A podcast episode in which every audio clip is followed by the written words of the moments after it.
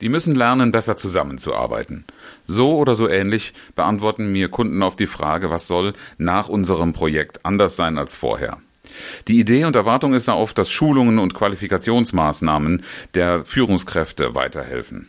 Aber das greift alleine zu kurz. Zwar stärken wir die Betreffenden, die Führungskräfte, die in Verantwortung stehen, aber die Fähigkeit zu erlernen, etwas zu tun, bedeutet nicht, dass es auch tatsächlich getan wird. Und insbesondere, wenn wir in Leitungsteams sind, passiert dann oft gar nichts. Es gibt noch einige Hindernisse zu überwinden, die du vorher verstehen musst. Und genau darum geht es heute. Viel Spaß!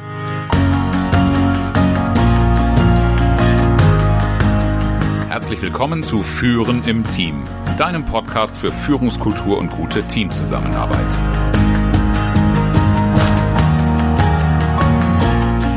Mein Name ist Oliver Bayer. Ich helfe Teams, ihre Zusammenarbeit zu stärken und Erfolge zu feiern, ohne Verantwortung abzuschieben.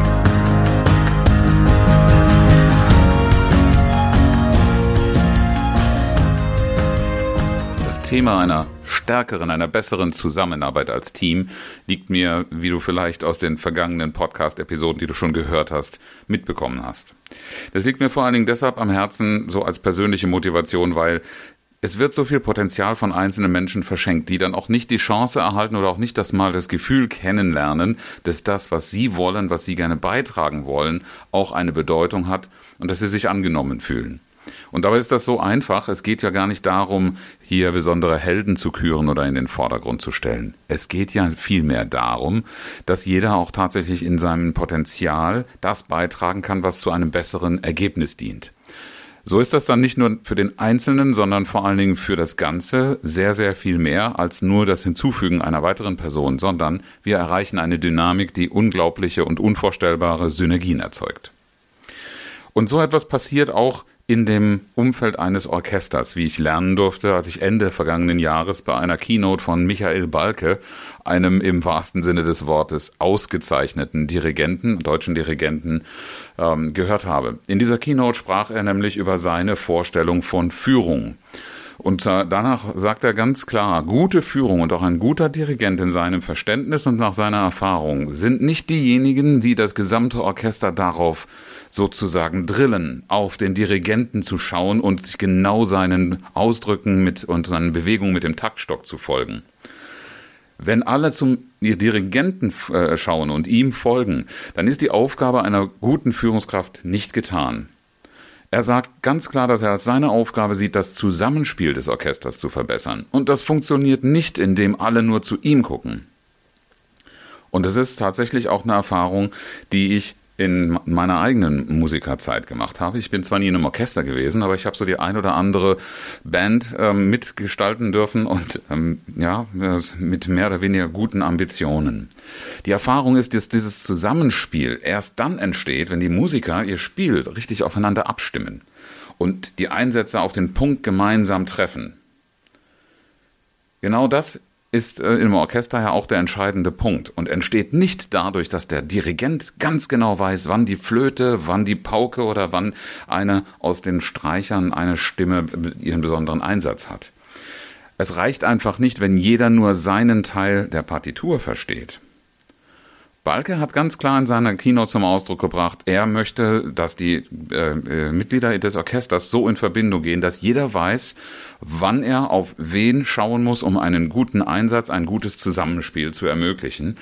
Äh, und in einem Orchestergraben ist es tatsächlich auch das Nacheinander schauen. Es reicht nicht einfach nur hinzuhören, denn äh, das durften wir da bei der Keynote auch eindrucksvoll lernen. Das habe ich gar nicht gewusst. In einem Orchestergraben, also da, wo das Orchester sitzt, hört nicht jeder tatsächlich das Gleiche wie im Zuschauerraum, sondern da gibt es Instrumente, die sind dort gar nicht zu hören. Und das wiederum ist ein Problem, was ich von meiner Banderfahrung auf der Bühne ebenfalls kenne die, die, dieses Orchester oder die gemeinsame Zielorientierung muss einfach auch klar machen, das Orchester muss wissen, wer auf wen zu schauen hat, wer zusammenspielt und wie dieses Zusammenspiel erfolgen soll. Und letztlich geht es ja um die Interpretation lange bekannter Stücke. Welchen Ausdruck wollen wir erzeugen an welcher Stelle? Und um das zu schaffen, braucht es einfach mehr als nur den getreuen Blick zum Dirigenten. Und meine Banderfahrung ist eine ganz ähnliche. Wenn jeder spielt, wie er mag, und das habe ich eigentlich leider viel öfter erlebt, als in wirklich guten Bands zu so einem Zusammenspiel zu kommen, dann sind sowas wie Sound und Groove eher zufällig oder der Laune oder auch der Dominanz einzelner Bandmitglieder überlassen. Und dabei wird in der Regel Qualität und für zumindest manche Bandmitglieder auch der Spaß auf der Strecke bleiben. Weil wenn nichts richtig zusammengeht, wo soll da der Erfolg bleiben? Der bleibt dann bei den meisten Bands aus. Und ja, jemand, der eine Ambition hat, der was erreichen will, wird natürlich die nächstmögliche Gelegenheit ergreifen, das woanders zu tun. Und da haben wir natürlich genau das gleiche Thema auch heute in Zeiten vom Fachkräftemangel Mangel von Unternehmen. Das wollen wir ja vermeiden. Wir wollen die Leute halten und zu ihrer bestmöglichen Leistung ermutigen und unterstützen und die bestmögliche Leistung im Sinne dessen, was den Einzelnen auch tatsächlich ja etwas taugt und eine Motivation mitgibt. Stattdessen wird aber, wenn wir das nicht tun und das nicht schaffen, also in der Band jeden sozusagen spielen lassen, was, was wir wollen oder im Orchester, dann wird es nicht ausbleiben, dass es zu menschlichen Spannungen kommt. Die müssen moderiert werden, da muss ein anderer Umgang gelernt werden. Wir müssen lernen, Konflikte zu managen. Wir müssen Vereinbarungen treffen und Entscheidungen treffen, wie das Ganze laufen soll, an die sich dann auch alle gebunden fühlen. Worauf müsst ihr also achten? Welche Hürden müsst ihr als Team nehmen? Und da ist zuallererst einmal, und ich bin immer wieder erstaunt, wie oft das ausgelassen wird, für die gemeinsame Orientierung zu sorgen. Damit das jetzt nicht einfach nur eine hohle Phrase bleibt, möchte ich dazu ein paar Punkte sagen. Also zum einen sind das so die Leitfragen. Was ist unsere Rolle und Verantwortung? Und zwar nicht jedem Einzelnen im Team, wer welche Aufgaben hat, weil da wirst du möglicherweise nicht das Gefühl haben, dass ein Defizit ist. Aber frag doch mal die Beteiligten und äh, lass sie mal ein Statement abgeben, was wir als Team für eine Rolle und Verantwortung haben. Und die Frage ebenso, wie wollen wir die ausfüllen? Wie wollen wir dabei zusammenarbeiten? Dazu braucht es eine gemeinsame Orientierung, ein Leitbild, eine Vision, wie auch immer du das nennen willst. Und das ist nicht etwas, was bitte nur einmal entwickelt und an die Wand gehängt oder auf die Website gestellt wird. Das ist etwas, was immer wieder thematisiert gehört, was auch auf den Prüfstein gestellt werden muss. In, in, insofern es vielleicht weitere Entwicklungen, Veränderungen, Anpassungen an die aktuelle Situation oder auch ein verändertes Team gehen muss. Und dann ist aber auch ganz, ganz wichtig, zur Orientierung fällt dir vielleicht auch der Begriff Ziele ein. Dass Ziele, die gesetzt werden und die auch im kurzfristigeren äh, Zusammenhang auf eine solche gemeinsame Orientierung immer irgendwie einzahlen, damit in Verbindung gebracht werden können. Denn das ist ein Fehler, den ich in vielen Organisationen sehe, dass sie sich zwar Mühe geben, Leitbilder, auch äh, Führungsleitbilder zum Beispiel zu entwickeln und das dann ganz prominent platzieren im Unternehmen, aber wenn es dann um konkrete Maßnahmen, um Entscheidungen geht, insbesondere auch die den Mitarbeitern mal was abverlangen, weil die Situation mal gerade nicht so rosig ist vielleicht, dann wird der Bezug zu diesem Bild nicht mehr hergestellt. Und wenn der nicht von der, von, vom Unternehmen selbst wirklich kommuniziert wird, ich erlebe das gar nicht so oft, dass das nicht im Bewusstsein ist, sondern es wird nicht kommuniziert. Die Entscheidung an sich, aber nicht der Bezug dazu, wie hilft uns das oder wie passt das zu dem, was wir da formuliert haben. Und jemand, der von irgendetwas negativ betroffen ist, der wird dir genau deine Vision dann negativ auslegen, wenn du nicht selbst versuchen, äh, den Versuch unternimmst, deiner Interpretation Herr zu bleiben. Die Erfahrung ist eben auch, wenn ich die Motivation dahinter, die Absicht verstehe, dann bin ich auch eher dazu bereit, irgendetwas mitzutragen. Ich habe das selbst in meiner aktiven Zeit als Führungskraft erlebt, dass sogar Gehaltskürzungen ohne nennenswerte Widerstände von einem Betriebsrat mitgetragen worden sind. Warum? Weil man die Gesamtsituation dazu dargestellt und transparent gemacht hat und damit auch einen Zusammenhang hergestellt hat zwischen dem, was das Unternehmen als Ganzes als Ziel hat und verfolgen will und wie diese Maßnahme damit im Zusammenhang steht. Hier kommt es durchaus darauf an, dass das nicht nur punktuell passiert, wenn ich das gerade für möglich oder für angesagt halte, sondern ob die gesamte Kultur darauf baut, diese Transparenz auch ähm, durchzuhalten. Und wenn ich dieses Leitbild und die Ziele habe, dann ist der nächste Faktor und die Hürde, dass du auch mal hinschauen darfst, was ist eigentlich die Motivation jedes Einzelnen im Team und wo liegen die, die Stärken dieser Person. Weil auch in den Stärken steckt sehr, sehr viel motivationale Energie. Etwas, was jemand besonders leicht und gut machen kann, was er besonders gerne macht.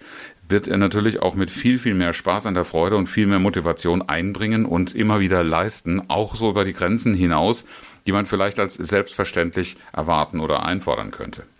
Und das sollte im Team untereinander bekannt sein, so dass man sich auch über Zusammenarbeit und über Aufgabenteilung gemeinsam Gedanken machen kann, wie sollte das Zusammenspiel am besten so organisiert werden, dass es nicht nur der Aufgabe gerecht wird, sondern auch zu uns passt. Das ist die zweite Hürde, die ganz häufig übersehen wird, weil man nur vom Funktionalen der Arbeitsteilung ausgeht, aber nicht äh, genau schaut, was könnte denn wer möglicherweise in der Arbeitsteilung doch anders machen, als das die Organisation ursprünglich mal per Definition vorgesehen hat. Hürde Nummer drei, damit diese Dinge passieren, dass wir auch die Bereitschaft entwickeln, miteinander über eine gemeinsame Orientierung zu reden, die wir auch gegenseitig einfordern können und dass wir auch wirklich uns über das normale, gefühlt normale Maß hinaus engagieren, braucht es eine gewisse Vertrauensbasis. Und da rede ich nicht nur über die Vertrauensbasis zwischen dir und einzelnen anderen Personen, sondern auch das Vertrauen in die Organisation, in die Kultur, in die Umgebung. Das ist ein zwar schnell erklärter Begriff, oder geäußerter Begriff. Aber diesen Punkt zu erreichen, dass dieses Vertrauen da ist, das braucht sehr, sehr viel Kontinuität. Das braucht auch eine selbstverständliche äh, Haltung, in, der wir uns mit Verhalten beschäftigen. Verhalten und ihre Wirkung, gerade auch in Bezug auf das Vertrauen. Und das sich bewusst zu machen, die Art und Weise, wie wir es täglich tun. Wir tun es vielleicht schon immer so, aber warum tun wir es? Reden wir darüber, dass das überhaupt, äh, zu wem das wie gut passt oder wie es auf wen wirkt. Und äh, solche Dinge wie das eine sagen, das andere tun, das beobachten Menschen, aber es wird oft nicht offen angesprochen.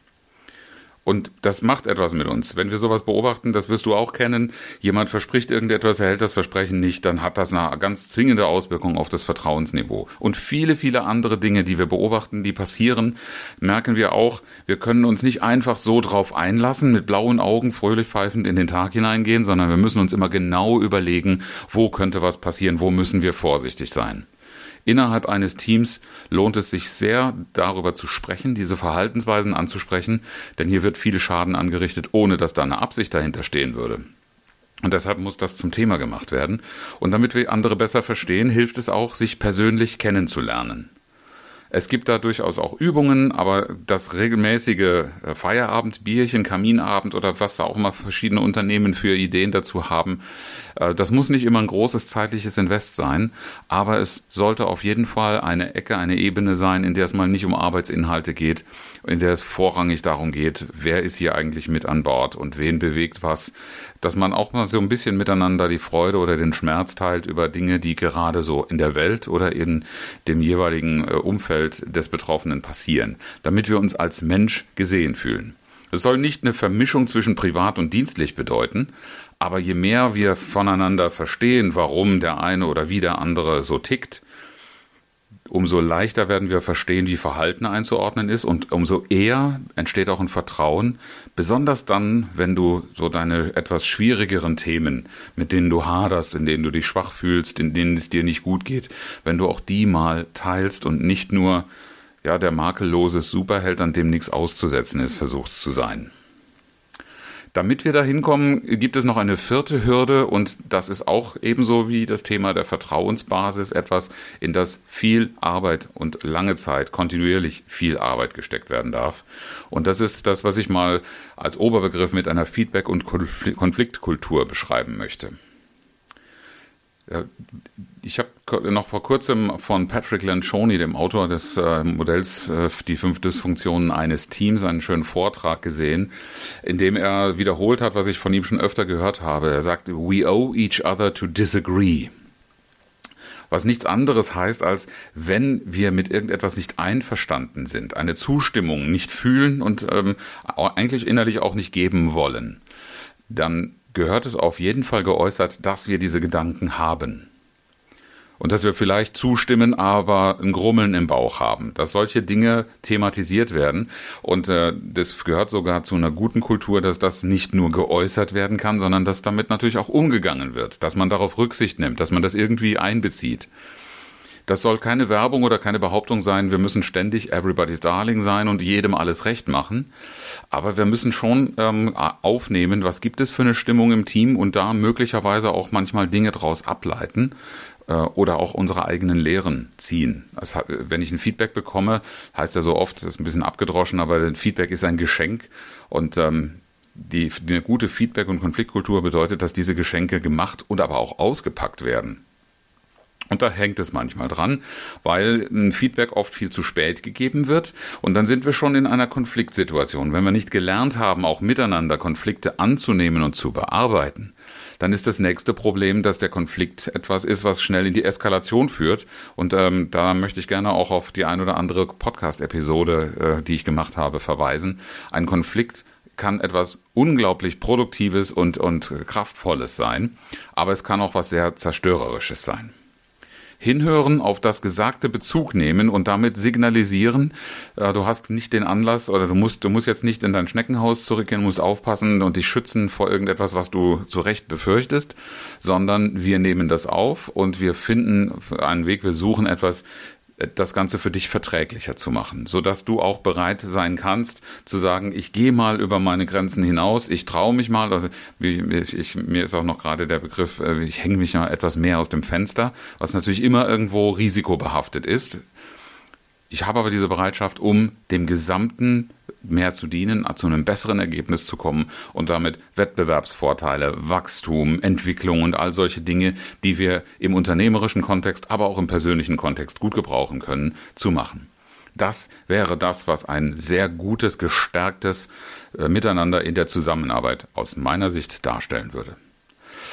Ich bin sehr gespannt, von dir zu hören und äh, freue mich auf Kommentare, Antworten, gerne auch andere Meinungen, abweichende Meinungen, denn ganz im Sinne we owe each other to disagree äh, möchte ich nicht nur Beifall ähm, hervorrufen, sondern auch gerne hören, wo seht ihr möglicherweise die Grenzen oder wo habt ihr auch ganz andere Erfahrungen gemacht. Denn am Ende des Tages lohnt es nicht, sich in Modellen festzubeißen, sondern in der Praxis etwas in diesem Sinne, was wir für wünschenswert haben, zu bewegen und voranzubringen. Schließen möchte ich mit dem inspirierenden Zitat Heute habe ich wieder Winston Churchill mitgebracht. Man löst keine Probleme, indem man sie auf Eis legt.